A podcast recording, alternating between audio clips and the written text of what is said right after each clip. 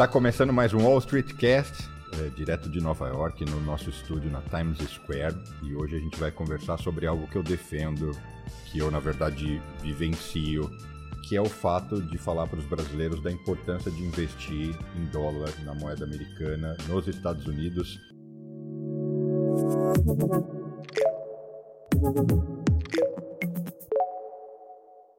E para isso eu tenho dois grandes convidados aqui. O primeiro, que é um cara que eu já assisto há muito tempo. Eu nem sei se ele se classifica como influenciador, mas para mim ele é um grande influenciador, é um cara diferenciado. Até aqui no meu roteiro escreveram: receba um expert com mais de 25 anos de experiência de mercado financeiro, atendendo clientes institucionais de corretoras dentro e fora do Brasil. Ele também dá aula, especialmente relacionado a investimentos no exterior. Sabe tudo de análise macro e dólar. E ele mora em Miami. Ele já morou aqui, mas infelizmente ele foi para Miami. Senão a gente já teria se conhecido pessoalmente muito antes.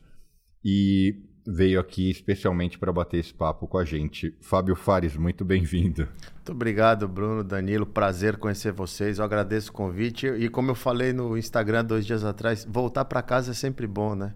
Porque, querendo ou não, foram mais de 10 anos em Nova York, então eu me sinto em casa aqui. Eu tava com saudades desse clima nova-iorquino. Quem sabe você volte de vez e a gente vai poder se encontrar com mais frequência. Nova York é um lugar que a, a, a, gente tem boas lembranças, a minha família, a gente foi muito feliz aqui. É uma cidade que, para poucos, né? Porque é uma cidade muito agressiva, muito corrida, mas é, é o mundo. Então, assim, puta, nada contra Miami, mas Nova York é imbatível. É, é, eu falo, a gente não dá valor, às vezes, por ter sido uma coisa muito próxima da gente, mas olhar para trás e falar, cara, eu morei 10 anos em Nova York, é, é, uma, é um orgulho, porque não é para é para poucos ter uma oportunidade dessa. Nova York eu acho demais, cara, demais. Sensacional. E o meu parceiro super frequente aqui, meu parceiro, amigo, sócio.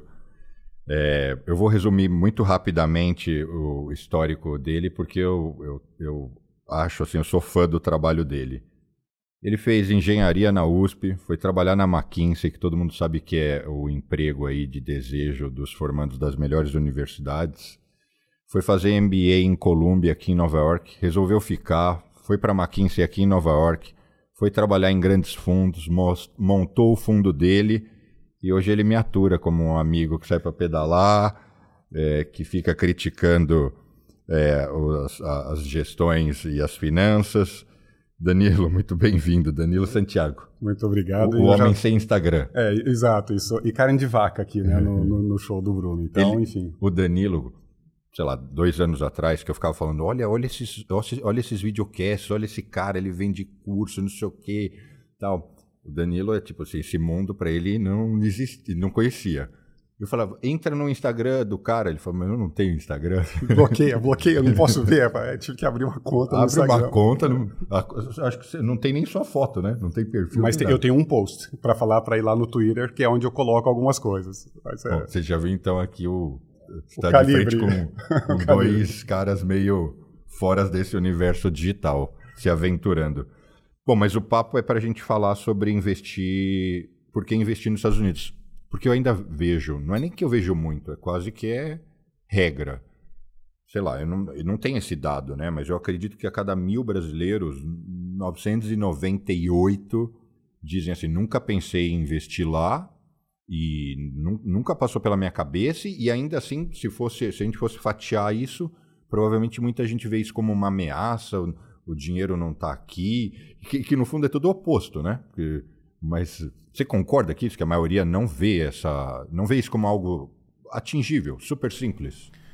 Eu prefiro dar um passo para trás. É, primeiro que o, o brasileiro agora está criando o conceito de investir. O brasileiro não tinha o conceito de investir. É, ele se quer é, investir, mesmo que em reais. Né? É, o brasileiro, a gente vem de uma cultura, e os nossos pais, os nossos avós, que não existia investimento na época deles, era tijolo e poupança. Era isso que o brasileiro estava acostumado, porque a gente tinha um cenário econômico de inflação fora do controle, uma moeda que da noite para o dia não valia nada.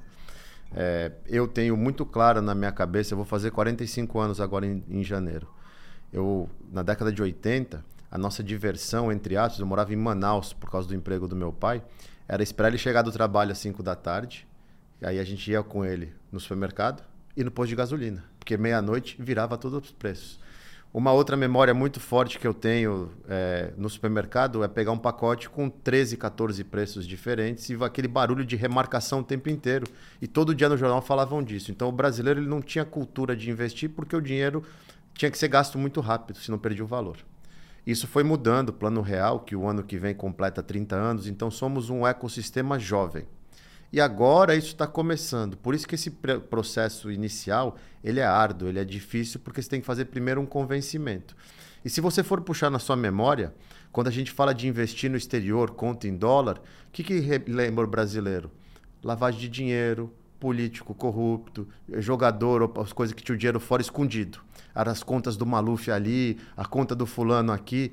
Não era uma coisa que ele pensava como a gente sabe que é hoje. Pera, o mundo é globalizado, eu hoje usufruo muito mais de coisas que eu conheço que são relacionadas ao dólar e eu não tenho essa, essa capacidade de entender isso porque não é não está no meu dia a dia. Mas por exemplo, o pão francês ele está muito mais relacionado ao dólar do que qualquer coisa em real, porque o trigo é cotado em dólar. O cafezinho e boa parte do trigo brasileiro é, é, é, é importado. É.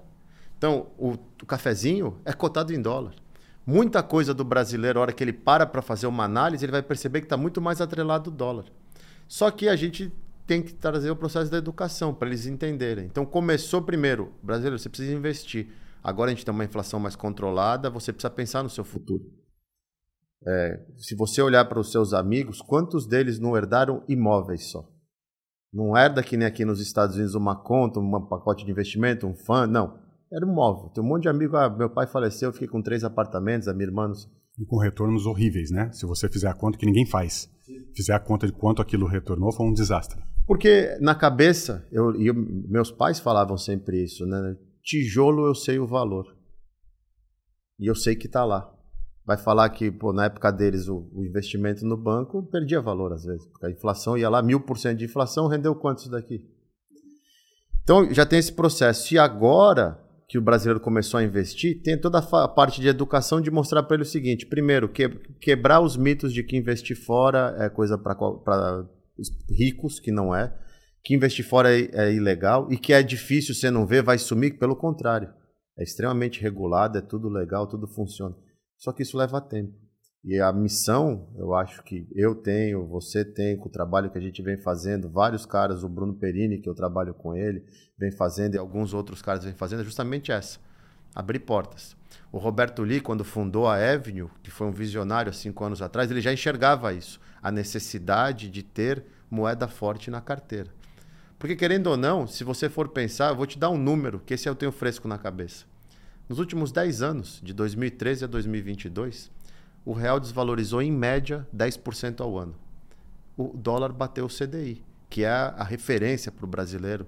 Não, o CDI, o CDI. O dólar, você podia ter quanto você quisesse no CDI. O dólar bateu o CDI nesses últimos 10 anos.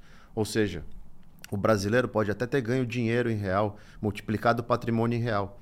Só que quando ele traz para a moeda global, que hoje a moeda de referência é o dólar, ele empobreceu. O, o Lee, a Avenue surgiu com essa visão de vai estourar a demanda de brasileiros querendo investir e abrir conta fora? A missão do Li foi interno, internacionalizar os investimentos brasileiros, dando oportunidade para qualquer um. Porque já, a gente entende, eu estou aqui desde 2014, a gente entende que num cenário global, de consumo global, hoje o brasileiro é um consumidor global. Você não pode ser um investidor local.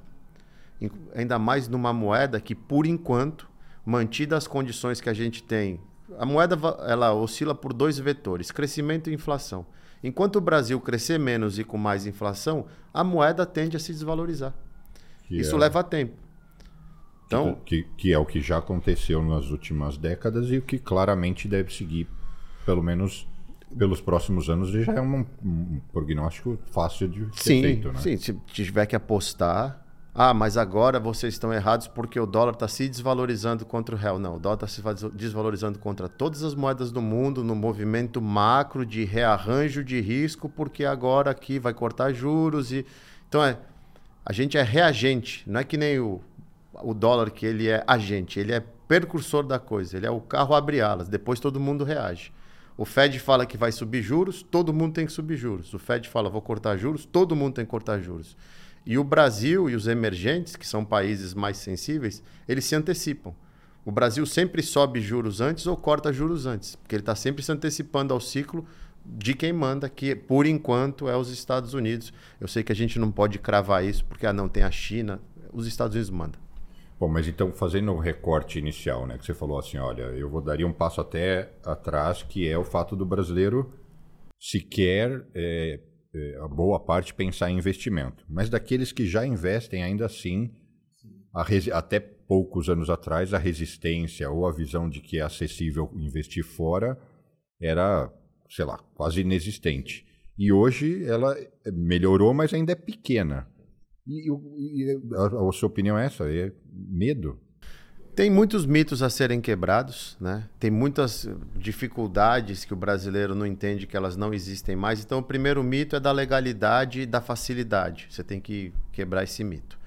O segundo problema que tem é impostos. Ah, eu não entendo imposto. Agora vai vir até a, a nova tributação que vai melhorar em alguns aspectos e, e tirou a isenção de 35 mil reais mensais que para quem investe pouco fica meio frustrado. Mas no longo prazo, a, a reforma melhorou para quem investe fora. Mudaram várias coisas que fica mais amigável para o investidor brasileiro investindo aqui fora. Mas outro ponto é como que eu faço? E o inglês? Então, hoje você tem, como a Avenue, você tem o, Inter, algumas outras corretoras brasileiras que te dão esse acesso em português, te ajudam com imposto de renda, te é, é tudo customizado para o brasileiro. Então já você vai derrubando esses mitos, vai ficando fácil. O próximo passo é justamente o, que eu tenho feito e alguns outros, é educar.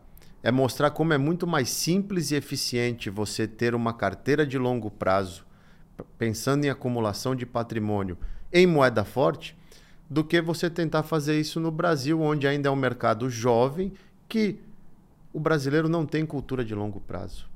E a nossa bolsa, infelizmente, ainda ela não tem o longo prazo inerente nela, porque é uma bolsa jovem, com ativos novos ainda, uma volatilidade isso, enorme. É, isso é uma coisa que isso é muito, muito claro, né? Acho que tem duas coisas aí. Uma que a, também atrapalhou o brasileiro, se você já viu esse gráfico que a gente é, é, eu te mostro várias vezes, que desde 94 ali, quando começou a estabilizar o, o plano real, o CDI multiplicou o dinheiro em termos reais do brasileiro em 11 vezes, enquanto a bolsa, 4 vezes. Então o Brasil é o oposto do mundo. Enquanto os juros, o banco nos juros, o equivalente do CDI nos Estados Unidos, desde 94, deu menos 4% para o americano em termos reais. Ele perdeu dinheiro. Enquanto o brasileiro, deixando no CDI, multiplicou por 10. Então isso é muito ruim, né? Porque você fala, poxa, não preciso fazer nada e não preciso é, me educar financeiramente e consigo investir. Né? É, agora, uma outra coisa que aconteceu também é que é impressionante para mim como demorou para a tecnologia de se, se, se, disseminar a ponto das pessoas lá do Brasil conseguirem investir aqui. Isso é uma coisa relativamente nova. Né? Então, vai demorar um tempo para o brasileiro aprender. A legislação está sendo atualizada. Sim. Isso é bom, né? O, o, o Brasil está reagindo bem. É, agora é isso aí mesmo, precisa fazer todo esse trabalho de disseminação dessas facilidades. Algumas empresas vão fazer esse trabalho de tradução, só que aí vem um outro desafio. Aqui não dá para deixar no banco. Né? E aí sim que tem. Então o brasileiro vai ter que fazer o um movimento operacional de, de transformar parte dos seus recursos em dólar e ele vai ter que aprender a investir aqui. Porque aqui não existe o CDI. Né? Então é sempre. Esse, os comentários de vocês já me fizeram pensar em umas 300 perguntas que eu acho que, que a pessoa que está se familiarizando com esse universo teria. Então, antes de, de eu disparar várias tentando criar uma ordem, eu acho que a segunda pergunta seria o seguinte: qual que é o primeiro passo, Fábio? Qual que é o primeiro passo, pro, tirando o lado, porque eu vou, eu vou conectar isso com o conhecimento, mas tirando o fato de investir em conhecimento, etc. Qual o primeiro passo é, para rumo a investir fora? É abrir uma conta num banco ou numa corretora, nos dois, na sua opinião? Não, hoje o, o, banco para investimento, o banco ele não é mais necessário. As corretoras elas são completas. Você não precisa mais, eu preciso ter uma conta em banco para investir. Não. Eu posso investir num banco que tem uma corretora, porque você precisa de acesso ao mercado. Os bancos te oferecem, como as corretoras também te oferecem, produtos de balcão, produtos que ela tem na prateleira dela para você investir. Porém, você quer investir nos ativos listados na bolsa, quando você pensa em investimentos no exterior. Você vai investir em ações, as estoques que estão listadas aqui na NYSE, na Nasdaq, ou até, aí eu não sei o quanto vocês sabem, para o brasileiro em si, é até melhor investir via Europa. Por causa do aspecto fiscal. Porque na Europa, o que, que acontece? Por causa lá de 2008, do, da Lima, que está no quarteirão de cima, ter dado tudo aquilo que deu, sempre quando acontecem essas coisas, aparecem os, os, tios da carteirada, aí vem os reguladores. Não, vamos regular, vamos. Estavam hibernando, aí quando dá a que eles aparecem. Não, vamos lá fazer alguma coisa. Eles chegaram a um consenso de que europeu não poderia investir em alguns veículos aqui nos Estados Unidos e vice-versa. E um desses veículos são os ETFs. ETFs são fundos listados em bolsas que são negociados como as ações, mas eles são cotas de fundos na sua maioria, fundos passivos, que seguem algum índice, algum nicho, algum setor, alguma região.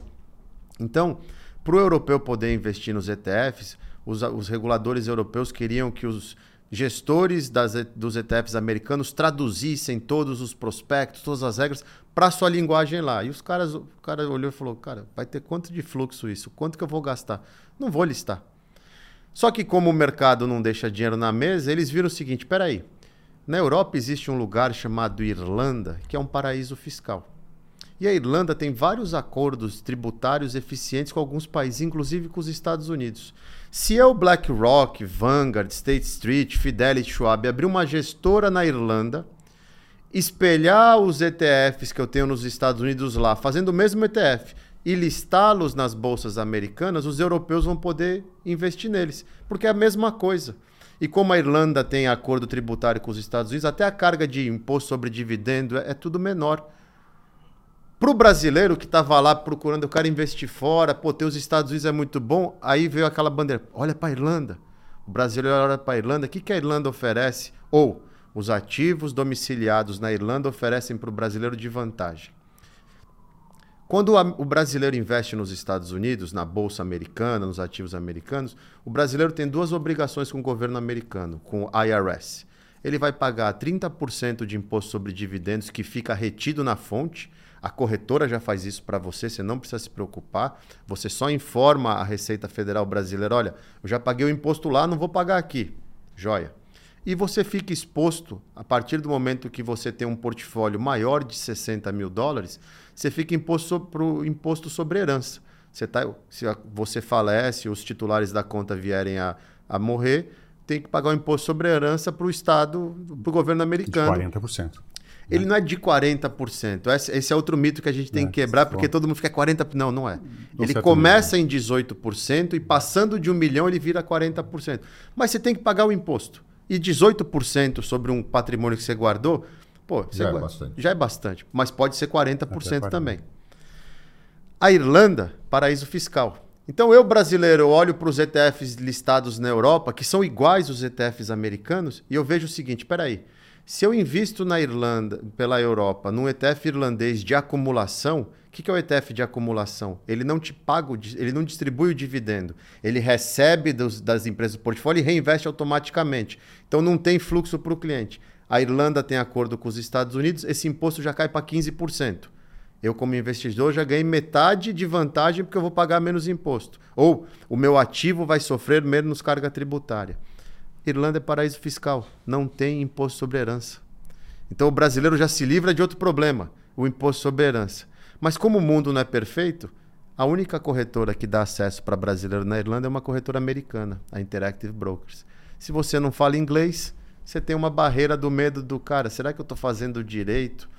Esse fluxo cresceu tanto nos últimos anos que a, Irla a Interactive Broker já tem um staff brasileiro lá. Lá na Irlanda? Na, no, no, aqui no nos Estados Unidos, no, no back-office back deles, deles no, no, atendimento. Eles respondem e-mail em português, eles te atendem no telefone em português e eles estão traduzindo a plataforma. Por isso que a Avenue, por exemplo, lançou agora a conta em euro. Por que ela lançou a conta em euro? Porque tem ETFs lá que são em euro, em dólar, em franco suíço, em libra. eles vão ter que listar isso daí daqui a pouco, porque essa demanda só cresce por causa da eficiência. Mas não tira o escopo, Bruno, eu não quero também de investir no exterior, porque é uma forma mais eficiente, mas você tem os dois lados, investir nos Estados Unidos ou via Europa nos ativos americanos. Tá, mas deixa eu tirar várias dúvidas. Essa sugestão de ir para a Irlanda é para um pagador de um residente fiscal brasileiro, uhum, uhum. não um residente fiscal americano, não, logicamente. Não, só brasileiro. É, e aí você, o que você diz, o, o, que você sugere é que daí a, o brasileiro abriria uma conta na Interactive Brokers da Irlanda. Qualquer Interactive Brokers. A Interactive Brokers é um hub global. Se eu abrir a conta aqui, eu já posso estender Você só não pode ser residente fiscal americano para acessar aquele mercado, porque é regulamentação Estados Unidos e Europa. Agora, você pode ser, como eu faço no meu curso. No meu curso, eu tenho gente do mundo inteiro, brasileiros, residentes fiscais no mundo inteiro. E o carro-chefe, quando eu falo em vista de qualquer lugar do mundo em ativos globais, é porque se você não é residente fiscal americano, para vários outros países que seja residente fiscal, é mais eficiente você usar os ativos listados na Europa então você pode acessar eles de qualquer lugar do mundo, basta ter uma conta na Interactive Brokers, porque ela é global. Ela vai te tratar pela sua residência fiscal, mas ela te dá acesso para todos os mercados que os reguladores deixam você acessar. Entendi. Então abriria aqui. Uma, vocês devem ter, logicamente, essa resposta eu não lembro. A Interactive Brokers eu posso ter cartão de débito e crédito? Ela tem dois, duas parcerias. Uma com a Wise, que ela deixa você vincular um cartão da Wise, que é quase que automático, na sua conta e vai funcionar igual. E se você tiver um portfólio acima de um certo valor, ela te oferece um Amex daqueles que abre portas. Só que daí tem uma taxa de administração anual de 495 dólares, ou se você quiser abrir portões, 795 dólares. Mas é aqueles cartões que você não põe nem na carteira, que é pesado ela te dá esse direito também. Então, é, e, isso dá. E aí, uma coisa interessante, eu uso a Interactive Brokers para gerenciamento das minhas estratégias para os meus clientes. É, e uma coisa que eu posso atestar é que a eficiência operacional deles é impressionante. E eu uso os APIs deles para construir várias carteiras. É impressionante. Você viu hoje de manhã eu rodando um pouco disso é, para verificar se eu precisaria fazer alguns ajustes nas contas. É uma, é uma robustez tecnológica ímpar nenhum outro broker, mesmo americano, chega perto do que eles fazem. É incrível. Agora, sabe por que eu falei, eu fiz essa comparação? Porque eu, por muitos anos, o que eu recomendava para amigos era o seguinte: pega o avião, desce nos Estados Unidos, seja onde for, vai no Bank of America com seu passaporte, abre uma conta, transfere a grana por estar no Bank of America, você vai ter todos esses cacarecos bancários, cartão de débito, crédito, etc. Ou seja, mesmo você estando no Brasil, igual você usa o seu Visa do Itaú, você vai poder movimentar, porque a grande, a grande segurança do cara é, porra, como é que eu uso o dinheiro? Toda vez eu vou ter que trazer de volta? Não, você vai pegar o cartão de crédito em vez de ser o do, seu do Itaú, você vai pegar do Bank of America e vida normal. Se quiser, você usa até só o dinheiro daqui, não de lá. E depois, para investir, Aí você abre uma conta na IB é, e aí você. Aí a gente vai chegar lá, né? Ou você vai ter que aprender ou você vai ter que contratar alguém. Mas mesmo para contratar alguém, acho que você tem que aprender. Ah, aprender senão, é, é, senão vão te passar a perna, né? Sim, não, e, e é aquela coisa. Isso funcionava e era o que todo mundo fazia quando queria ter um acesso ao exterior e não tinha como. Vem, abre a conta em banco, você vai ter acesso ao sistema todo, como não residente, tem restrições, mas tem um cartão de débito, tem uma conta em dólar, você pode usar, pode investir. Segundo passo, que daí foi onde o Lee foi o visionário, peraí, abre uma corretora. Porque muito brasileiro tinha só conta em banco. Ele abriu a corretora e traduziu tudo, eu faço tudo para você. Tanto que o slogan lá é eu sou é corretora de, de brasileiros feita para brasileiros. Porque eu sei suas dores, eu sei sua dor do imposto, eu sei sua dor da língua, eu sei sua dor da desconfiança de como eu vou gastar. Então eu tenho cartão de débito, tem tudo isso. É, é, ele foi matando as dores do, do, do, brasileiro que queria internacionalizar. Agora, a, aberta essa via, agora começa a vir a solidificação e os extras. Né? O cada vez mais acesso. E eles estão fazendo isso lá também. Mas o, completando sobre a Interactive Brokers, que ah, ela é em inglês. Por enquanto ela é em inglês. Ela é maior que o Itaú quando as pessoas ficam com medo, assim. Porque a primeira coisa que o brasileiro fica, a gente tem muito isso, é muito engraçado também. O brasileiro fica preocupado: meu dinheiro vai sumir? Essa, e se ele quebrar, o que acontece? Coisas que você fala para um americano, para o europeu, o cara fala, mas o que, que você está perguntando? É que isso é da época de, sei lá, Nacional, Banco Isso. Nacional, aquelas É, e situações e do Brasil, né? E, e corretora nos Estados Unidos, os ativos, se, a sua- se você abrir uma conta cash, os ativos são segregados. Não existe na história americana evento onde esse dinheiro sumiu, porque é segregado. Mesmo as contas mais complex- complexas, são as contas em margem, para você fazer shorts, coisas bem mais complexas. Tem 500 mil dólares de seguro por titularidade. Então, e, e não é 500 mil, eu te devolvo 500 mil, não.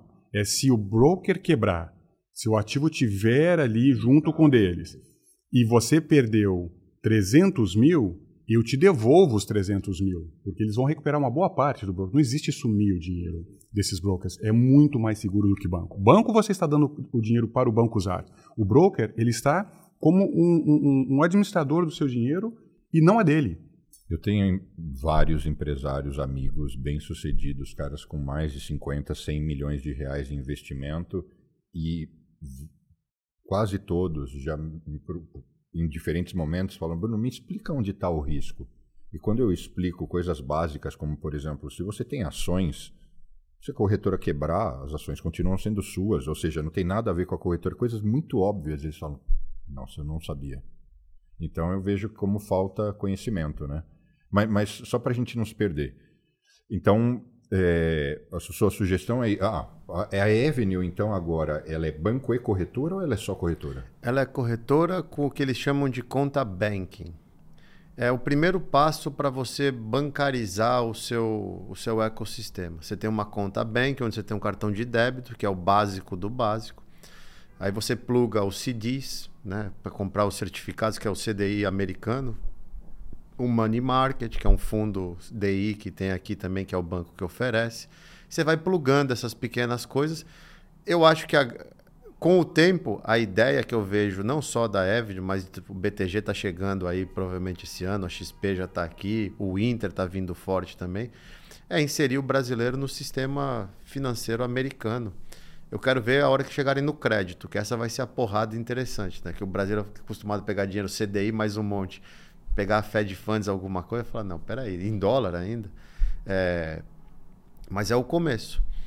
Por parte dos investimentos, o brasileiro não precisa de nada disso. Ele precisa de uma corretora que vai te dar um veículo. Como você falou, como o brasileiro quer ter a segurança do. Mas eu, como eu uso meu dinheiro? Aí você acopla um cartão de débito na conta para o cara falar, pô, eu uso meu dinheiro. Mas o certo é os investimentos aqui de fora não serem para isso.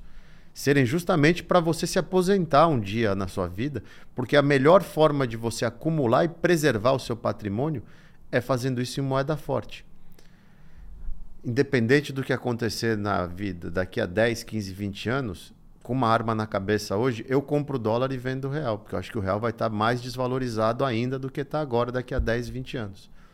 Se eu tenho um patrimônio em moeda forte, mesmo que eu viva no Brasil, chegou a hora de me aposentar, eu vou ter no mínimo preservado o meu poder de compra, porque o real pode desvalorizar o que for, o meu montante está lá salvo, rendendo o que tiver que render, eu não vou nem pôr o rendimento na equação. Quando eu trago ele de volta, eu mandei por menos real, reais, estou trazendo por mais reais. Independente do que acontecer no Brasil, eu me protegi da inflação prova provavelmente. Eu já me balanceei isso, coisa que no Brasil é muito difícil. Porque no Brasil, como não tem educação financeira suficiente, o brasileiro ele olha para o IPCA e ele fala assim: ah, mas o IPCA está 4%, tá uma boa. O IPCA não é a inflação que pega no seu bolso. O IPCA é a inflação que o governo usa para fazer as coisas dele. Como aqui nos Estados Unidos é igualzinho. Só que a diferença é que o governo aqui ele é um pouco mais honesto nesse aspecto e ele te ele faz todas as atualizações pro americano em cima do índice de inflação que afeta ele. Diferente no Brasil que a gente tem tudo reajustado pelo IPCA, coisas do governo, aposentadoria e tudo mais. Só que a nossa inflação está muito mais próxima do IGPM, que pega o componente dólar na cesta dele, do que para o IPCA. No Covid isso foi descarado. O IPCA lá 6, 7, o GPM, o GPM 20. explodiu. É, por quê? O componente dólar. Muitas das coisas que a gente usa no nosso dia a dia no Brasil está atrelado ao dólar. Então, investir fora para o brasileiro, pensando em segurança de poder de compra e tranquilidade lá na frente, tem que ser um bom pedaço em dólar. E existe também o risco é, extremamente binário, improvável, Mas o, você ter todo o seu dinheiro em um único país Sim. e que a política pode um dia se desestabilizar, eu não sei se o Brasil vira uma Venezuela, mas ele pode entrar num ciclo tipo Argentina, né? uma coisa mais parecida com aquilo. Tá, o Brasil está muito bem. Né? Tá, fez a lição de casa desde o plano real, funcionou um monte de, de coisas ali. É, é, transição é, é, é, democrática, tudo funcionando. Mas sempre tem aquela dúvida que, poxa, e se isso virar alguma coisa meio estranha? E aí já não dá mais tempo né, de colocar o dinheiro fora. Aí a moeda já foi, o dólar foi para 12, né, então fica extremamente custoso você fazer esse movimento num mega momento de crise. Como o, argentino já não tem mais essa possibilidade. Tem até como, restrições, né? É, e como o, o, cara da Venezuela também não tem essa, essa, essa, essa possibilidade. E a Venezuela, quando eu comecei a trabalhar em banco, lá nos anos 90, é, é, você, a Venezuela, as empresas americanas tinham a sua sede na Venezuela, em Caracas ali. Era o local, porque era perto dos Estados Unidos, falava espanhol, pegava ali, fazia aquela, aquela meio de campo com o Brasil, e de repente aquilo degringolou rapidamente. Então acho que, de novo, é um, é um motivo binário, improvável, mas também tem esse componente. É um seguro extra. Essa, essa ideia de abrir uma conta num banco de varejo americano, então você acha que é desnecessário hoje em dia? Não é, mais, não é desnecessário, mas não é essencial. Você não precisa disso para poder investir aqui fora. Entendeu? Você pode usar as contas em corretoras e todas elas hoje te dão esse cartão de débito. Você acaba tendo os mesmos benefícios que você teria um investidor comum tendo uma conta no Citi, no Bank of America. Então... É, a, única, a única vantagem de ter uma conta aqui no banco seria se você fosse ter uma vida ativa aqui fora. É. Para pagar coisas, pagar contas. Aí o, a conta do banco é, é necessária, mas para investimento, não, realmente, o, a broker, o broker tem tudo e é mais seguro. O seguro, inclusive, é maior do que o seguro é que, que os bancos banco. oferecem. É o dobro, dobro? Ah, mais. Aqui eu acho que o banco é 150, né? Não, o banco é 250. 250 é, e está em a única, em 500, ele, a única coisa que o broker e o banco mantém igual em termos do seguro é que dos 500 mil até 250 mil em cash. Em ca cash é, o resto é ativos. Eu posso ter 500 mil em ativos de seguro, ou se eu tiver que usar para cash, eu só posso usar para 250 Mas mil. Mas o que eu faço com os meus investidores, a hora que o, o, a conta deles, porque eu tenho estratégias, long short, enfim, até minha long only tem, chega a ter bastante caixa em alguns momentos. Quando ela chega, passa de 5, 10% do caixa do, do, do, cliente, eu não deixo em caixa, eu compro um S-Gov da vida, é, um ETF, falar, ETF de renda fixa. que ele é caixa né? mas ele se classifica como uma security. É, fato, então ele, ele entra tá... no, ele sai desses 250 mil. Não, e outra coisa, né, Bruno? É uma coisa que quando o brasileiro chega aqui, e pode ser via Europa, pode ser aqui nos Estados Unidos, você olha para a Bolsa Brasileira, a gente é um país muito forte no que? Commodity, mercado financeiro, bancos, né? É, energia elétricas, que daí vem. E o que mais? Você tem muitos setores que são muito fragilizados pela economia. Você não consegue investir no varejo no Brasil, nas empresas de tecnologia, você não consegue investir nas construtoras, porque a Selic vai de 2 para 14, de 14 agora talvez venha para 8, 9, depois vai voltar para 16. Isso vai te matando. Quando você chega aqui nos Estados Unidos, você olha para uma bolsa com 5 mil, mais de 5 mil ações listadas você consegue investir, seja no setor de tecnologia inteiro ou até naquela empresa de macro, é, nanotecnologia que faz o fiozinho que liga o chip ao disjuntor. Você investe na empresa se você quiser. Você tem um ecossistema onde você consegue investir em tanta coisa e com tanta coisa do seu conhecimento.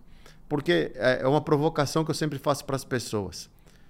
Você só investe no Brasil, tá? Mas por quê? Ah, porque aqui eu conheço, eu confio. Tá bom, beleza. O que, que você conhece? Você conhece a Petro? Você conhece a Vale? Você conhece a, a Caixa Econômica Federal? Você conhece a CEMIG? Você conhece a Magazine Luiza? Conhecer. Porque você não conhece. Agora você quer apostar, você conhece a Apple. Você conhece a Microsoft. Você conhece a Google. Você conhece a Coca-Cola. Você conhece a Starbucks, você conhece a Nike, você conhece a Levis, você conhece a Gap. Aí o cara fala, é, eu conheço tudo isso. E eu consumo mais disso. Outra provocação nessa história toda é o que a gente fala. O que, que faz parte do nosso dia a dia hoje? O que, que não faz parte do nosso dia a dia hoje? E quanto isso está atrelado ao que eu uso, ao que eu gasto e ao que eu recebo. iPhone. Todo mundo quer ter um iPhone, todo mundo tem um iPhone. O iPhone nos Estados Unidos, a gente teve a maior inflação dos últimos 40 anos no ano passado. Ele continua custando mil dólares, o modelo de entrada é 999.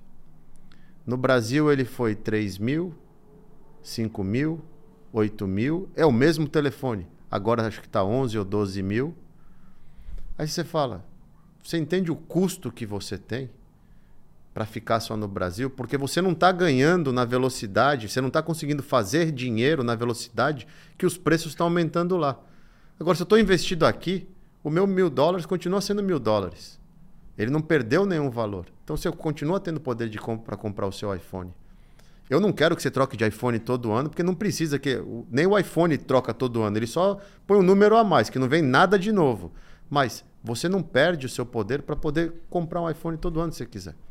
E lá no Brasil, o que, que você fez em três anos para conseguir sair de 5 mil para comprar um iPhone de 11? Seu salário não subiu isso. Os seus investimentos não renderam isso. Então são todas essas pequenas coisas que a pessoa vai criando. É verdade, eu preciso pensar. E a porta está aberta hoje. Porque você tem uma enormidade de material didático, seja vídeos do YouTube, seja eventos como esse que nós estamos fazendo, podcasts, seja livros para ler, seja é, sites. Você tem site brasileiro que faz cobertura aqui fora de análise fundamentalista, de gráfico, de histórico de empresa. Você tem muito material. Então, assim, é ter vontade e ter o entendimento que eu troco a palavra de investir no exterior hoje, não é mais um charme, um luxo, não é mais uma coisa legal, não, é uma necessidade para o brasileiro. E nem julgo o governo, eu não gosto de entrar no aspecto político, para mim é tudo farinha do mesmo saco. Só vai trocando o lado do, do, do braço, é tudo igual. O Brasil precisa de várias coisas estruturais que nenhum lado vai fazer, porque dói, e aí você não se elege de novo que é o que vai acontecer agora nessa tentativa na Argentina. Provavelmente, já vi que já estão reclamando do cara. Só que ele tem que fazer o que tem que fazer e, fazer rápido, porque. Torcer o... para ele sobreviver, né? Exato. Conseguir terminar o mandato. Exato. Então, isso não vai mudar. Agora, o que o, o brasileiro tem que pensar é justamente nisso. Antigamente, 2003, 4, 5, todo mundo conseguia vir para cá. Eu vou para Disney, ou eu vou até mesmo para Europa, qual brasileiro consegue viajar hoje, uma vez por ano que seja para cá? A nossa moeda hoje, a gente fala, ah, não, mas tá 4,80, olha como melhor. É, porque a gente está ancorado no 5. Eu embarco 16 de agosto de 2014. Eu dei saída fiscal definitiva do Brasil porque eu vim para ficar mesmo. 2,33 meu câmbio de saída. 2,33. Não fazem 10 anos. A gente está com 5 agora e assim, ah, mas está melhorando. Tá, vai melhorar o quê? Vai voltar para 4? Eu acho muito difícil. Talvez 4,50 é para soltar rojão. E para daí investir mais aqui fora, aproveitar essa e janela. fica ainda nisso momentaneamente, né? Se já bater uns 4,50 ainda corre que vai subir. É, você entende? Assim? E o que é mais engraçado, o Danilo tocou num ponto eu também acho muito difícil o Brasil virar uma Argentina, uma Venezuela, porque é um, o Brasil é um bicho totalmente diferente. A gente só gosta de brincar com o precipício, mas a gente nunca pula. Só que a gente morre de medo e deixa todo o nosso dinheiro lá. E o mais engraçado, eu duas turmas do meu curso, já tive milhares de alunos, com muito orgulho. Os caras morando em Portugal, Inglaterra, Austrália, investindo no Brasil ainda. Você fala, mas por que saiu? Ah, eu tenho medo do governo, não concordo com isso. E seu dinheiro está lá. É o que eu falo com alguns amigos. Eu tenho as mais diversas sacanagens, né? Mas eu pergunto assim: você colocaria todo o seu dinheiro na Colômbia? Onde está seu emprego? Onde estão seus imóveis? Onde estão seus negócios? Você é empresário, né? Onde estão seus negócios? Ele tem 100% do risco Tudo dos ativos, Brasil, né? emprego, né? empresa alocado num país emergente, que ninguém faria daqui para lá, né? Isso é a falta de educação financeira, porque por exemplo, uma das coisas que eu levantei foi justamente esse tema qual que é seu perfil de risco? Ah, eu sou agressivo, não sei. Eu falei, não, que você é agressivo é porque seu emprego é em real, sua casa é em real, mas e para os investimentos? Ela assim, mas o que, que tem a ver meu emprego e minha casa com os meus investimentos? Eu falei, o seu perfil de risco engloba o seu risco total. Você já tem renda no Brasil. Você tem seu imóvel no Brasil. Sua previdência no Brasil. Aí você vai ter todos os seus investimentos no Brasil e você está com medo que o Brasil vire uma Venezuela. Desculpa. E o que às vezes me, me, me impressiona, que eu acho que é o mesmo ponto que o, que o Bruno falou, o produto que eu vendo para os meus clientes já é para quem já tem um certo nível de exposição aqui fora, já tem alguma estrutura. Mas de vez em quando eu fico chocado que eu converso com algumas pessoas de famílias com é, é, uma quantidade muito grande de recursos e você pergunta para ele, mas você tem uma estrutura fora? E a pessoa não tem. E a pessoa cara, é uma pessoa com milhões, é não com muito dinheiro. E eu falo assim, isso que, que impressionante. O cara até tem uma conta num banco, né, num, num banco famoso. Então vai ser ali no, no JP Morgan, no, na Goldman, pode até ser. E tem um pouco de caixa lá e não faz nada. E na verdade são pessoas que estão focadas no, no, seu dia a dia do Brasil, na sua empresa, aquilo ocupa 100%, não é que eles não estão fazendo nada. Mas é impressionante como isso fica negligenciado ali, fica totalmente desatento e fora está totalmente desbalanceado. Né? Não faz o menor sentido dado a quantidade de ativos que essas famílias têm e o quanto que eles ainda têm no Brasil. Olha só, então a gente meio que cobriu essa história de por onde começar, né? Que é onde abrir uma conta. E aí, indiretamente ou diretamente, vocês dois comentaram um negócio que, que eu acho que é o, é, é o passo seguinte, que é assim, o que fazer com o dinheiro? Tudo bem, abrir a conta, transferir o dinheiro. Eu acho que tenho duas perguntas. A partir de quanto esse negócio é para mim? É para o cara que está assistindo e falar, ah, eu não tenho 50 mil reais, eh, dá para fazer com 5 mil reais, dá pra, tem que ter 500 mil reais? Acho que essa é uma pergunta. E a segunda pergunta é, tudo bem, mandei a grana, o que, que eu faço com ela? Porque foi o que vocês comentaram. O brasileiro está acostumado a ter um investimento seguro? Nada é 100% seguro, mas ele põe lá no, alguma coisa atrelada à Selic e está garantido e o rendimento é bom acima da inflação. Aqui, se você ficar nisso, no longo prazo, momentaneamente agora o juros está alto, mas historicamente é muito baixo. Não tem como o dinheiro ficar parado. Você tem que assumir riscos, senão você não ganha. O que, que você fala, Fabio? Pra Não, pouco a grana dá para vir? Dá, dá. Hoje em dia a, moeda nos atrapalha, né? Porque a gente fala pouca grana. Ah, começa com 100 dólares todo mês, 200 dólares todo mês, vai, são 500 mil reais. Então, assim, realmente assusta. Mas eu tenho aluno que de todas as classes sociais e mesmo e é muito engraçado, né? Muito engraçado não, até usei a palavra errada. É muito gostoso ver que muita gente com pouco que quer já começar aqui e ele fala, cara, eu consigo mandar 50 dólares por mês. Funciona? Eu falo, funciona. Porque também tem uma coisa, Bruno. Você foi atleta, então você vai entender o que eu vou te falar. Eu corri maratona. Eu corri três maratonas na minha vida. Eu sempre gostei de esporte, joguei bola, não era minha praia, e depois de velho fui correr maratona. É criação de hábito. Hoje eu tenho pouco e eu só consigo mandar 50 dólares. Mas quando você começa, começa a fazer todo mês, começa a ver o resultado, você começa a criar formas de você querer fazer mais daquilo. E para o investidor, só tem uma forma de fazer mais daquilo, é gerando mais renda. Ele não vai deixar de comer, ele não vai deixar de pagar a conta dele para investir. Então, isso eu já vejo isso. Eu estou há três anos no meio educacional, indiretamente e diretamente hoje em dia. Já tive mais de 15 mil alunos. E a gente vê esse efeito muito nítido nas pessoas. Ele começa a querer fazer mais e ele fala: Eu já tenho meu trabalho, eu tenho minhas contas, eu já cortei meus custos, já estou adaptado para ter uma vida de investidor, eu gasto menos, eu gasto menos do que eu ganho, eu invisto, eu quero investir mais.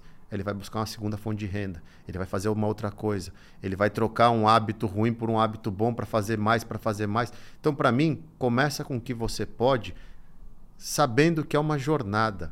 Porque a grande coisa que me trouxe para esse lado da educação financeira, eu tenho 25 anos de mercado. Eu já vi de tudo. E eu vejo um monte de gente achando que vai chegar hoje no mercado, ficar milionário amanhã e acabou. E, ninguém fica.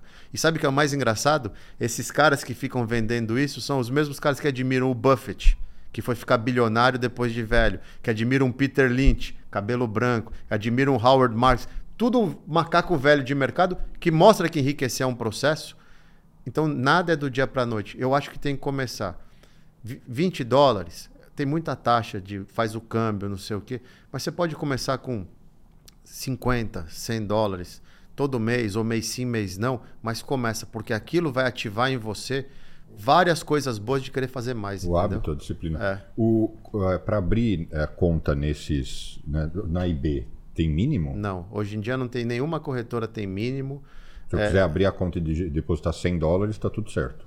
Tem custo de manutenção? Não tem custo de Não, manutenção, nada. Hoje em dia é muito... Nem de trading. Nem de trade. Ah, na- nas corretoras brasileiras, algumas têm corretagem ainda, que é um modelo que eles vão ter que se adaptar, em algum momento isso deve morrer. Mas a maioria das corretoras aqui fora, a IB para o brasileiro vai cobrar 35 centavos, às vezes 25 centavos para investir aqui fora, e na Irlanda chega a 1 dólar, 1,90. É, os meus, o- as minhas contas, porque você tem duas contas, né? A profissional, aonde ela paga mais no caixa que fica lá, então compensa para os meus investidores, dadas as estratégias. Mas eu pago por ação um terço de um centavo por trading, com mínimo de 35 centavos. Então eu consigo gerenciar essas contas Por trading. Não. por trading, por ação. Só que no, num ano inteiro, quando eu chego a fazer as contas, eu gastei 5 vezes points, 10 vezes, ou seja, 0.05, 0.07 É muito para tradear o ano inteiro e, e ajustar as contas para que as estratégias estejam bem é, é, equilibradas. É muito pouco. E esse é o único custo que existe. É, é isso, não tem mais nada. Então, o- quem está assistindo, se a pessoa falar, nossa, eu tenho dois mil reais, dá para ela abrir Tá. e começar. o tempo joga a favor.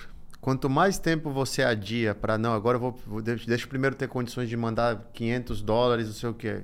Tempo que você está fazendo começa com pouco. A gente teve casos, né, que o aluno falava, cara, eu consigo mandar X é o que eu estou fazendo. Em vez de eu mandar 30 todo mês, eu mando 30, 60 no mês, espero, mando 60 no outro, para valer a pena a taxa de spread cambial, essas coisinhas, e vou investindo, e vou investindo. Só que daí eu já percebi que, pô, essas férias, em vez de fazer tal coisa, eu já comecei a fazer um bico aqui, vou ter uma comissão, aí, pô, vai vir uma bolada de 400, eu vou conseguir mandar 200 dólares, e você vai vendo seu patrimônio crescendo, e você está investindo em coisas que tem, tem volatilidade, mas tem muito mais estabilidade do que no Brasil. Eu lembro quando eu comecei nessa jornada, era a moda da Magazine Luiza. De Franca, eu sou de Franca. Todo mundo fala do Magazine Luiza, acho que ela estava 80 reais, aí chegou a cento e poucos reais, tá dois. Quantas ações aqui fora você vê fazerem isso? Porque essa- as que fazem isso aqui fora, o investidor brasileiro não tem nem acesso, porque é pink slip, é microcap e não está listada nas corretoras. Isso é coisa de quem já investe há muito tempo. Pô, um ETF raramente vai cair 80, 90, a não ser que seja um ETF específico de uma coisa muito fora da curva. Agora, você, vou investir no mercado americano inteiro. Você compra um ativo, você tem o mercado americano inteiro. Ou eu vou comprar as principais ações do mundo. Você compra um ETF chamado VT, que é o Vanguard Total Market. São 10 mil ações num ativo. Numa transação. Né? Isso é sensacional. Né? É, um ativo na sua carteira, você tem exposição a 10 mil empresas do mundo todo em base neutra, respeitando o tamanho de cada mercado. Um ativo. Ele, e aqui nos Estados Unidos, para o investidor brasileiro, você não precisa comprar uma ação. Ah, custa 90 dólares uma ação dessa. Tá, quanto você consegue? Mínimo de 5 dólares, você manda ordem no fracionário, você vai comprando frações dela. E é o mesmo custo que você vai ter do que comprar ação normal. Então, tudo aqui é feito para te estimular. E eu sou a favor de não, não se esperar ter. Ah, vou esperar ter 50, 100. Não. Não consegue ter 50 todo mês? Junta e manda 50, junta e manda 50. Mas começa. Eu falo, esse é o vício bom de ter. E a gente já viu por base estatística, como a gente estava conversando antes do podcast, que gera na pessoa, os que ficam, a maioria acaba pegando gosto pela coisa. Eu tenho vários alunos. Não, então eu vou começar lá fora com 10%. Dá um ano. Pouco. Ô, Fábio, eu posso ter 80% lá fora? Porque o cara pega gosto. É um mercado mais estável, é uma economia mais independente. Ele entende mais. Pô, eu tive aluno no final do ano passado que, meu, chegava com o estudo de NVIDIA quando o governo Biden canetou que não podia importar chip. O cara sabia de margem da empresa. Ele falava, isso está errado, eu vou comprar mais agora, o meu aporte vai ser todo em NVIDIA. Olha, deu no que deu. 400%, 200%, desculpa, no ano. Então você começa a ver porque fica mais simples para a pessoa estudar. O cara joga videogame o dia inteiro, desde pequeno, entende tudo, fala: meu, Nvidia faz o chip disso, faz o chip daquilo. O outro veio trazer informação da Eli Lilly, das injeções lá do Ozempic, porque a tia faz. Tem muito mais conteúdo para se discutir, para deixar as pessoas. Porque são coisas que a gente está acostumado no dia a dia. Você quer falar sobre a extração de petróleo da Petro? Ou da mineradora lá, o que a Vale e a Semig estão fazendo um acordo para importar para a China, ninguém entende disso. Não faz parte do nosso dia a dia. Então a gente acabou entrando nos produtos. O que, que você acha? Depois que o dinheiro está aqui, o que a pessoa deve. Que, vamos falar um pouco sobre isso. O que, que eu invisto, o que, que eu compro, como é que eu poderia estruturar a minha carteira? Eu acho que todo brasileiro, todo brasileiro que está começando deveria começar pelo mais simples, que são os ETFs. É o mais simples, é o mais seguro, entre aspas, porque está comprando um pool de ativos.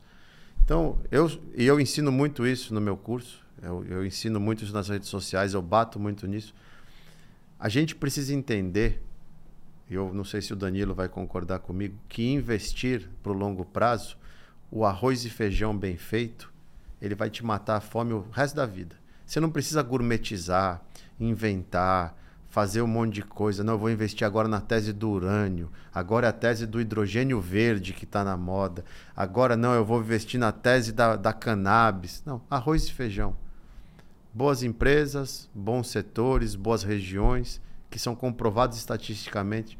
Pô, o VT, que foi lançado em 2008, ele te dá um retorno médio anual de 7%. E você está comprando o PIB global, porque ele é praticamente o PIB global. O S&P que é o grande erro da, das pessoas é achar que vai bater o S&P. O S&P não foi feito para ser vencido, ele foi feito para ser acompanhado. Como que você quer bater nas 500 maiores empresas americanas que ditam o ritmo do mundo? Você não vai bater nelas. Agora, vamos surfar junto? O S&P nos últimos 20 anos te deu 11,5% ao ano de rendimento bruto. É aí no básico. Pô, eu não entendo de tecnologia para saber qual que vai ser o próximo nicho Compra o setor todo pelo Nasdaq. É um ETF, você vai ter as 100 principais empresas. Pô, cyber, cyber security é o tema, porque segurança no, da internet, a internet tem que crescer. Eu não sei que empresa é boa ou não. Compra o setor todo via um ETF.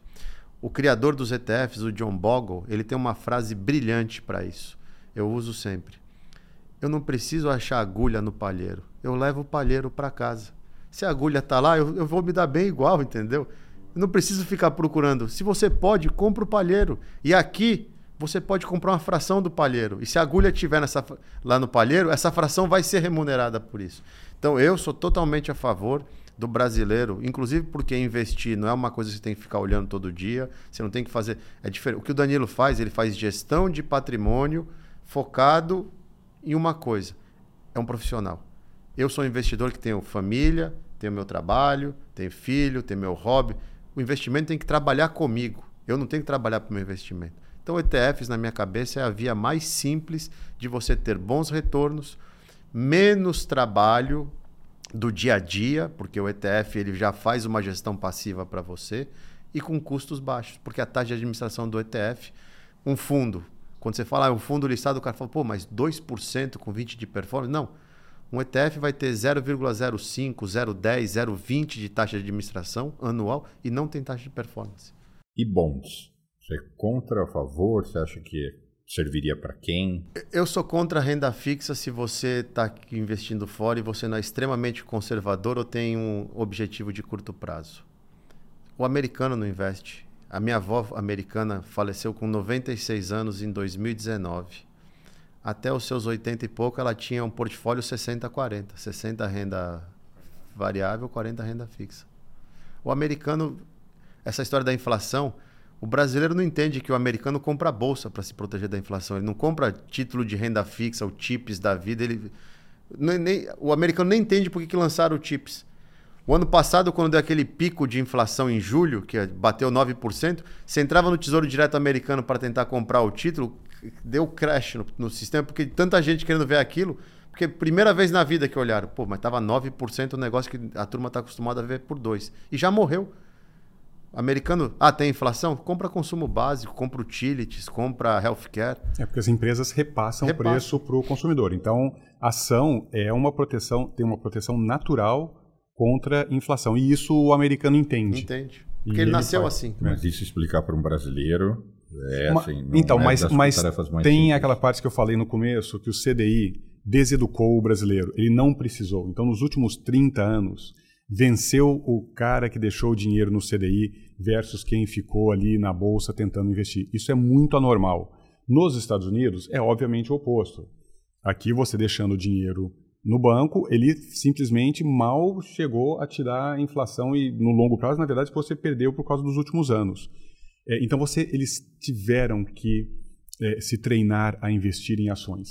E eu concordo 100% com o que você falou, que para quem está começando é o ETF mesmo. Esse instrumento é novo, né, relativamente no sistema.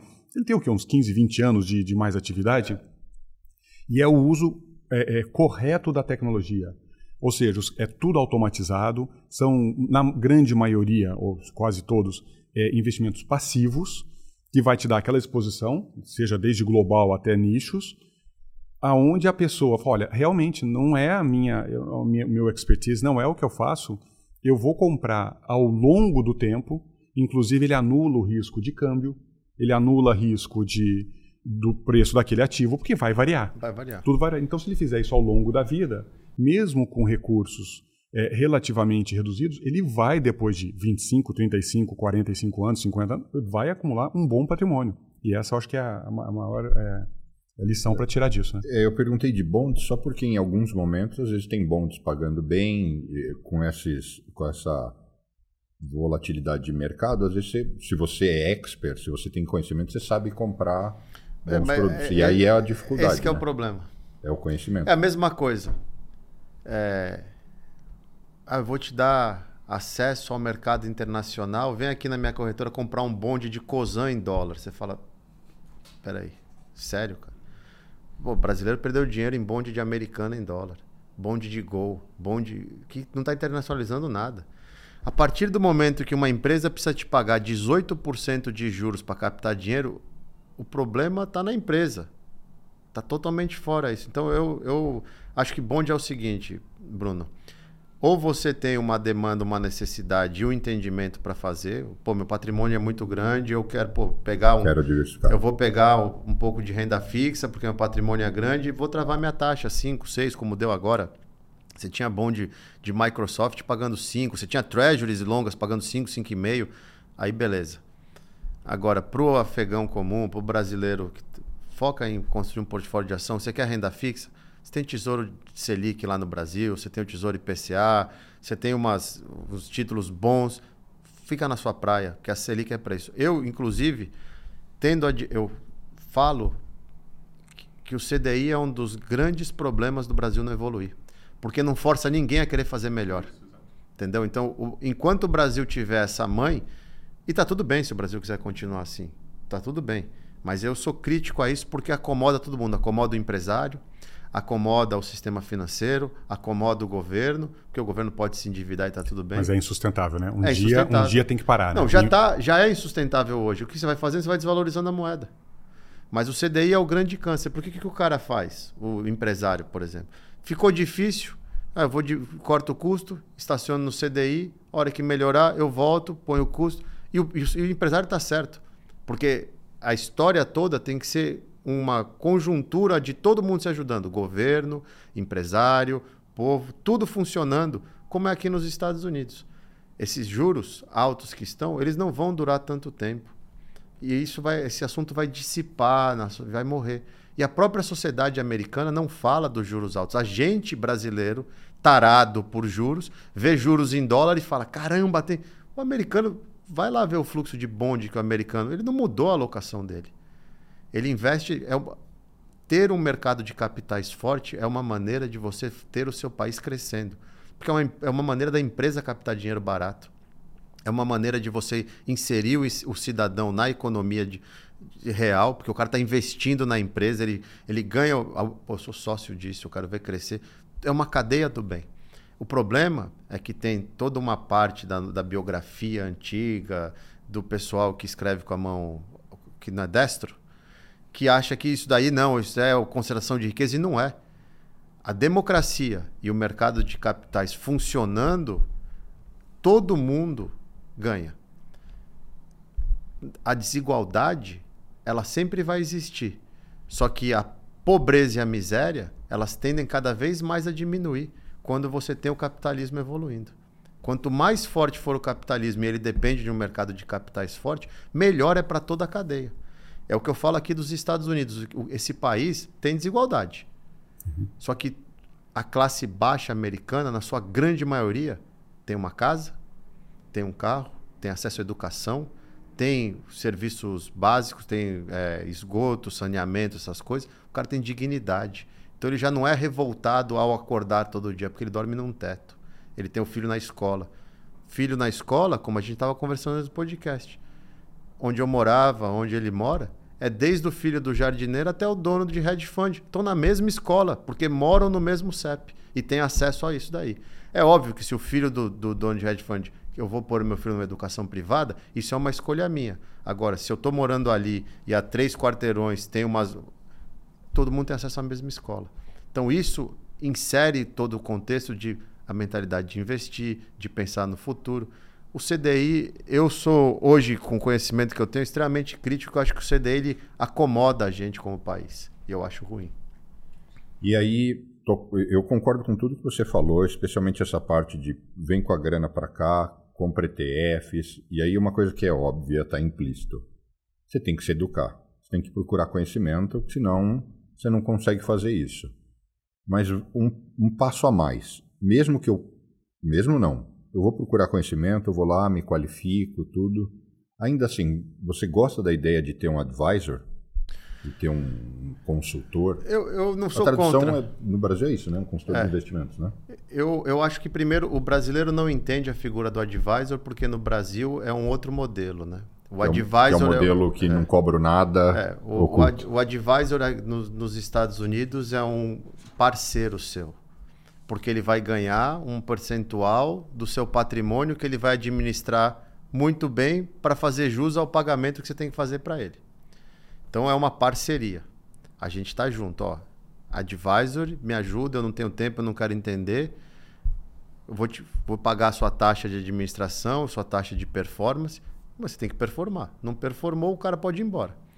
No Brasil, esse sistema está crescendo agora, porque viram que o sistema que se iniciou de assessoria, onde era baseado em produto, né, que era o, o fee-base, não era fee-base, era o, você vendia por produto, viram que não funciona muito, que tem um conflito de interesse bizarro e gigantesco. Então não tem como falar mal de uma indústria que aqui nos Estados Unidos, na Europa, no mundo desenvolvido é secular. A Advisor existe desde os primórdios do mercado financeiro, que é muito mais fácil. Quando você andava de moto, você entendia da moto, você sabia mexer na moto, mas você não queria ter um puta mecânico cuidando da sua moto? Sem dúvida. Eu prefiro Para ter um poder focar em outras coisas. Exatamente. Então eu não vejo problema nisso e o advisor ele caminha com você. O problema é que esse conceito tem que chegar no Brasil. Porque no Brasil o cara é um assessor, mas ele tem um conflito de interesse, porque a indústria é assim, não julgo as pessoas, a indústria de força é assim. Não, ó, é a ação do mês, é esse produto estruturado, tal do COI, ou tem essa. é, vamos fazer uma trava de alta, porque a gente está sabendo que vale, está achando que vale, vai subir com ganho limitado. E eu ganho. Onde que eu ganho nisso? Eu ganho quando eu te vendo o produto, eu vou ganhar comissão em cima da venda do produto. Aí tem um conflito muito grande. Eu não estou defendendo seus interesses. Eu estou tentando ajustar os seus interesses à minha necessidade de fazer renda através dos produtos que eu vou te vender. É muito conflito. Esse eu não concordo. Agora, vamos sentar, traçar um plano. Eu vou te mostrar as estratégias que eu uso. Se fizer sentido para você e estiver de acordo com o seu perfil de risco, deixa eu gerir seu patrimônio e para isso eu vou te cobrar uma taxa. E se eu performar além do mercado uma, um fee de performance e, e der certo, tá todo mundo ganhando. Porque o FIIs não vai matar o ganho. E seu patrimônio vai acumular e você vai poder fazer outras coisas. Então eu não sou contra advisory, não. É, Eu penso igualzinho. Eu acho que a dificuldade é só achar o bom, né, advisor. É, isso é, como é bom, difícil achar um bom médico por uma necessidade que você tenha. E, e- e chega uma hora que você precisa de muita especialização, né? Que é o que eu faço. Ah, é, eu, tem mais eu, isso. Eu sou um, um- um super especialista, não só em US Equities, né? Mas eu acompanho 65 empresas e várias delas há duas décadas. E é isso que eu vendo para os meus clientes. Né? Então, isso exige também um nível de especialização muito grande. Para o seu advisor estar fazendo alguma coisa, falando, não, isso não tem a menor chance de você conseguir fazer, até por uma questão de quantidade de horas, que eu vou trabalhar minhas 8, 10, 12, 14 horas por dia, criando conhecimento em cima daquele grupo seleto de empresas, e vou fazer isso durante décadas. Aí, enfim, você tem que ir atrás de alguma coisa que tenha uma, uma, uma, uma parte específica muito, muito clara. Para a gente dar uma detonada, BDR. Tranqueira, né? BDR é uma maneira. A gente chama na bolsa lá da, da bosta de um recibo, né? Não sei se pode falar assim, mas é uma bosta de um recibo.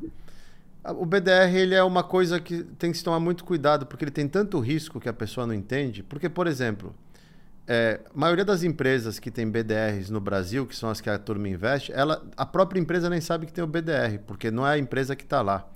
Foi um, um agente financeiro que teve a ideia de falar: quer saber, vou listar a Apple no Brasil. Custodiou a Apple aqui e emitiu o recibo lá. Então, tudo bem, a empresa é o Itaú, é o Bradesco, mas se der um problema, você pode ligar na Apple, o Tim Cook vai te falar: eu nem sabia que eu tinha ação no Brasil, cara. Eu não estou listado no Brasil. São BDRs não regulados. E tem uma cadeia de ineficiência. A, a principal é: o seu risco Brasil continua sendo 100%. Então, por que, que eu vou comprar um ativo que vai me manter no risco Brasil se eu quero diversificar globalmente? Já começa por aí. Segundo, custos. Entendeu? O pior, além do BDR, não é o BDR em si. São os ETFs listados no Brasil que. O ETF é tão safado, mas tão cachorro, que você pega lá o ETF listado no Brasil, ele vem aqui nos Estados Unidos, compra o ETF aqui nos Estados Unidos, engorda a taxa de administração e te vende no Brasil. Ou seja, ele está ele tá te chamando de preguiçoso. Porque era só abrir a conta aqui e fazer a mesma coisa, pagando metade, às vezes duas vezes menos a taxa. E não. Você compra o ETF lá no Brasil, que está comprando o mesmo ETF aqui nos Estados Unidos e engordando a taxa de administração para você.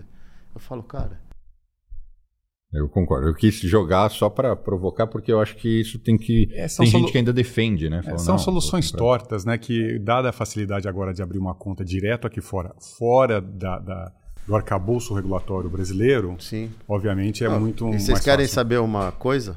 É mais fácil abrir uma conta aqui fora do que no Brasil. Tá ficando, né? Não, é- é- hoje já é mais fácil. Eu abro conta para aluno, ajudo, abro conta para cliente em, em- em menos de um dia. Lá no Brasil você ainda demora um, dois dias para abrir conta, às vezes precisa de um documento. A Interactive Brokers nem documento pede na largada. O que eles pedem aqui? Aqui eles só querem a, a principal coisa é o W8 para provar que você não é residente fiscal, porque ele, ele não quer ter, ele não quer ter problema com o governo americano, com a IRS. Então é nome, é tax ID, é residência, tudo. Aí passa num primeiro crivo, depois vão te pedir uma, uma foto com o passaporte na mão e um comprovante de residência só. Às vezes no Brasil não tem lá, é, precisa da cópia autenticada, entendeu? É, ainda aqui é mais rápido do que no Brasil e, no- e não fui eu que eu não- fui eu que descobri, os alunos que me contam que eles abrem a conta e- mesmo na Avenue a- demora mais a ponta Brasil da Avenue do que a ponta americana, porque a Avenue tem que abrir a conta dos dois lados para poder ser um Eu tive cliente meu, aí, americano, residente, que abriu a conta em 15 minutos. Ele abriu, entrou os dados, mandou algumas coisas super básicas, obviamente os sistemas aqui todos conectados. É, ele a conta abriu, ele fez um wire, chegou em 30 minutos, eu implementei a estratégia para ele. Ou seja, no espaço de duas, três horas, tudo feito. Incrível. Agora, também a gente tem que ser honesto. O sistema bancário americano, ele podia ir lá no Brasil e conhecer o nosso Pix, entendeu? As, as coisas que a gente faz, porque aqui é muito arcaico. Os bancos estão muito É, para trás, enquanto as corretoras estão na frente, Isso, né? exatamente. Banco americano, até você quer pôr os caras de castigo, né? Abre a conta no banco lá pra você ter um dia. Meu, eu sofro com isso. Eu pago a conta, não sai do aplicativo. Você fala assim, mas será que eu paguei? Porque deu a confirmação, mas o dinheiro tá aqui, a conta não tá lá. Você fala- E você vai lá no banco assim, não, tu- dois dias você fala, moça, a gente tá em 2023. É bizarro. O Brasil, que vocês falam que é um país de terceiro mundo, isso daí liquida em segundos. Fora essa mania de pedir para pagar as contas com cheque. É, tem coisa que aqui só com cheque, Só com né? cheque. É, não tem outra opção. Não, não tem. O cara fala, não, você me manda um Eu cheque. não quero mandar cheque, eu não quero ter que levar no correio. É, é bem bizarro. Agora, em parte é porque aqui eles nunca tiveram os surtos inflacionários que a gente teve. Então o Brasil se profissionalizou. Quando eu vim para cá em 99, e eu fui então abrir conta né, no, no City, etc. é, só para você entrar no website deles era horrível. Existia, mas os brasileiros já estavam na frente, com mais funcionalidades, o desenho muito melhor, muito mais profissional, e eles aqui engatinhando com tudo. E aí você via também como eram os boletos de cobrança. Que aonde o cara te dava em algumas contas de, de telefone, é, luz, gás, você tinha 60 dias para pagar. Porque os caras nunca tiveram inflação galopante, entendeu? Então era assim, você manda o cheque, chega lá, o cara processa em algum local. Isso ainda existe aqui. Incrível. Eh, Fábio, o que, que você acha que a gente deixou escapar nesse, nesse papo de dolarizar o dinheiro? Eu acho que a gente cobriu Sim, não, eu- muita coisa, se não tudo. Eu acho que a gente cobriu bastante coisa, o básico, o essencial. É, primeiro ter um plano, saber da importância e da necessidade, abrir a conta numa corretora, buscar educação financeira. E é, é muito complicado, né? Porque quando a gente fala isso, busca é, educação financeira, a pessoa fala, "Ah, você fala isso porque está vendendo o curso. Eu falo, não, eu falo isso porque é necessário. Você não precisa comprar meu curso, você tem um monte de conteúdo gratuito no YouTube. Só que é o que eu aprendi na vida eu faço curso até hoje. Estou fazendo três cursos agora ao mesmo tempo, online. A gente, eu vou lançar a turma agora no começo de janeiro para melhorar o conteúdo da turma. Por que, que a gente faz um, compra um curso para estudar? Porque tudo aquilo que eu tenho que ficar buscando mastigado em um monte de lugar, eu vou ter condensado numa sequência lógica e dado por um expert. Então ele vai me, o, o tempo que eu vou ganhar consumindo aquilo, eu ia gastar em pesquisa, para juntar tudo, para depois fazer a lógica. Então eu falo para as pessoas: esquece que eu tenho curso, mas busca educação. Você quer ler? Tem vários livros, tem vários vídeos no YouTube, tem várias pessoas que vendem cursos, se você quiser ir nesse caminho, mas se educa. Por quê? Porque dinheiro é uma coisa que gera muita emoção dentro da gente. E quando você faz coisas com seu dinheiro que você não sabe o que está acontecendo, vai fazer mal para você no todo. Se você não entendeu que você mandou o dinheiro, ele sai pelo Banco Central, e você não precisa saber detalhes, mas saber, é seguro, está no meu nome. Se eu gritar amanhã e quiser meu dinheiro de volta, ele volta. Para trazer de volta é só fazer o câmbio e vai cair na minha conta em dois dias. Se você não entender tudo isso, você nunca vai ter paz. E você já tem uma vida corrida, cheia de coisas. Você ainda vai, você vai adicionar esse, esse inferno? Não. Então aprende, aprende o fluxo da coisa, tem um plano e, e começa. O que eu tenho de experiência nesses três anos é que é o, o, vício do bem. As pessoas, eu não tive até hoje, graças a Deus, um que virou para mim e falou: Eu não invisto mais lá. É só assim. Oh, se eu tiver uns 80%, 90% lá errado, eu quero ter só minha reserva de emergência no Brasil. Porque, puta, é tão mais fácil, é tão mais, é tão mais assim. As plataformas aqui são muito mais evoluídas. Então, o cara fala assim: Ah, pô, mas os Estados Unidos pagam dividendo, eu quero reinvestir. Deixa automático lá, ativa que vai fazer isso para você. Faz isso para mim? Faz. Você clica ali, ó, chama Dividend Reinvestment Program, DRIP. Só ativa. Então eu não preciso fazer nada? Você não precisa fazer nada, cara. Deixa tudo lá. Quer por recorrência de ordem? Põe recorrência de ordem. Coisas que eu tenho certeza que no Brasil vão chegar daqui a uns anos, porque a plataforma não tem 10 anos no Brasil ainda, né? É tudo muito jovem. Então isso vai chegar. Mas aqui ele tem uma gama de facilidades. Só que precisa de educação. Danilo. É, eu acho que é sempre reforçando que a melhor, o melhor modo de aprender tem essa parte da educação inicial necessária, mas vai e faça. Abra uma conta, execute, mesmo que seja com pouco dinheiro, porque nada melhor do que a prática para aprender. Né? Eu estudei um monte, nunca gostei, né? Tipo, brigava com o professor, aquela coisa toda, porque era me irritava a parte só teórica, sem prática. Não, mas eu estou estudando aqui engenharia, mas que hora que nós vamos aprender a construir coisas mesmo? E, muitas vezes você termina a parte de cursos que não aprendia nada prático. Né? É, então, é, é, para aprender, tem que fazer. Vai lá, abra a conta, aprenda, manda um, mande um pouco de dinheiro, retorne o dinheiro para ficar tranquilo. Poxa, é, é esse o processo? Aprenda e aí passe a, a, a deixar parte do seu dinheiro fora, aí já de um modo muito mais profissional, muito mais condizente com o seu longo prazo. Sabe que é uma coisa que eu faço, né? Porque eu tinha esse mesmo problema na escola e eu faço isso no curso. Desde o primeiro dia do curso eu provoco todos os alunos. Eu quero que você termine o curso no mínimo com um rascunho do que vai ser seu portfólio, porque eu quero dar um palpite.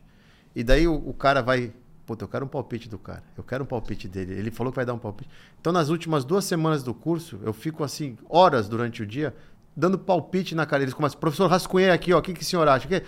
E eu eu, eu falo para os caras, meu palpite não vale nada. O que para mim mais valeu foi você ter feito um rascunho. Porque você agora, você já pôs em, alguma coisa que você aprendeu, você pôs em prática. E você se forçou, pode não ter nem acabado de ver todo o conteúdo, mas você falou, meu, eu preciso montar alguma coisa que eu quero pegar um palpite aqui.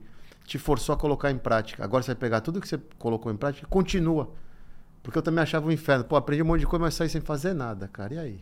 como que eu faço? Não, então eu falo, ó, quem fizer e me mandar um rascunho nas perguntas, eu vou dar um palpite. Maravilha. Quero agradecer muito por vocês terem vindo. Danilo já é de casa, mas você, Fábio, Carne de vaca total. pegou o avião, veio para cá. É, muitíssimo obrigado. Não vamos terminar sem você deixar as, as, as redes, as mídias sociais que você quer que as pessoas te acompanhem. Perfeito. Eu, eu sou presente no Instagram. né? Eu, eu uso o Twitter mais para me informar do que para fazer conteúdo. Eu acho, infelizmente, o Twitter virou uma plataforma meio o X, né? Meio muito pulverizada. Eu uso o Instagram. Meu Instagram é arroba Fábio Fares, com S no final, e um underline. Eu não consegui pegar meu nome normal, então tive que pôr um underlinezinho lá. Quem quiser me segue. E é lá. Eu tô todo dia respondendo pergunta. Faço isso já há dois anos. Eu abro uma caixinha praticamente todo dia, respondo pergunta, para ajudar o brasileiro a quebrar as suas, seus mitos de por que não investir fora e, e muito focado em investimento no exterior. E eu, eu te sigo e digo, vale a pena, porque sempre tem um monte de perguntas que fazem que são legais, especialmente sobre esse mundo dos ETFs. Eu que não acompanho ETFs intensamente, né? Ali eu consigo ter um overview muito legal, muitas vezes várias, várias informações bacanas. Muito obrigado, obrigado. Obrigado pelo convite também, pô, um prazer vir aqui gravar o podcast, visitar Nova York aqui, pô, o pessoal tá vendo o estúdio, mas você não sabe a vista que tem aqui, entendeu? Coração de Times Square, inclusive, quem quiser vir no ano novo, ele vai estar tá renting aqui o espaço, porque a bola cai aqui do lado e, e não tem frio da rua, entendeu? Privilegiado, muito bonito aqui, parabéns e muito sucesso. Tá convidado para voltar sempre que quiser. Obrigado. E Danilo, também deixa o seu não Instagram, mas o seu É, o, Twitter. é, no meu o Twitter. seu- que, não é mais Twitter, né? É, Agora o X. Twitter. É, isso. É que na verdade eu uso porque ele é um microblog, na verdade, né? E, pro- e os gráficos que eu coloco, e se você tiver num computador e clicar no gráfico, ele vem em alta resolução. Então dá para a pessoa ver muito bem. Só por isso, e se aparecer outro, uso também. É Rational, né, com T, uh, underscore IM, de Investment Management. É o, o- o- o meu identificador ali no, no Twitter. Eu não sou, eu não respondo pergunta, não sou ativo, não sigo ninguém lá. Mas é, é um. Às vezes eu quero falar sobre um assunto e eu uso isso para mandar para os meus clientes. É mais fácil do que ficar mandando e-mail, alguma coisa. É só por isso. Bom, e para quem quiser acompanhar as minhas postagens, eu sou muito ativo no Instagram, arroba Bruno Corano. E eu também publico os episódios do Wall Street Cast dentro do meu canal do YouTube, que também é Bruno Corano. Estou em todas as outras redes. E a semana que vem a gente está junto aqui de novo. E mais uma vez, muitíssimo obrigado, senhores. E obrigado para você também que acompanhou até aqui. Thank you.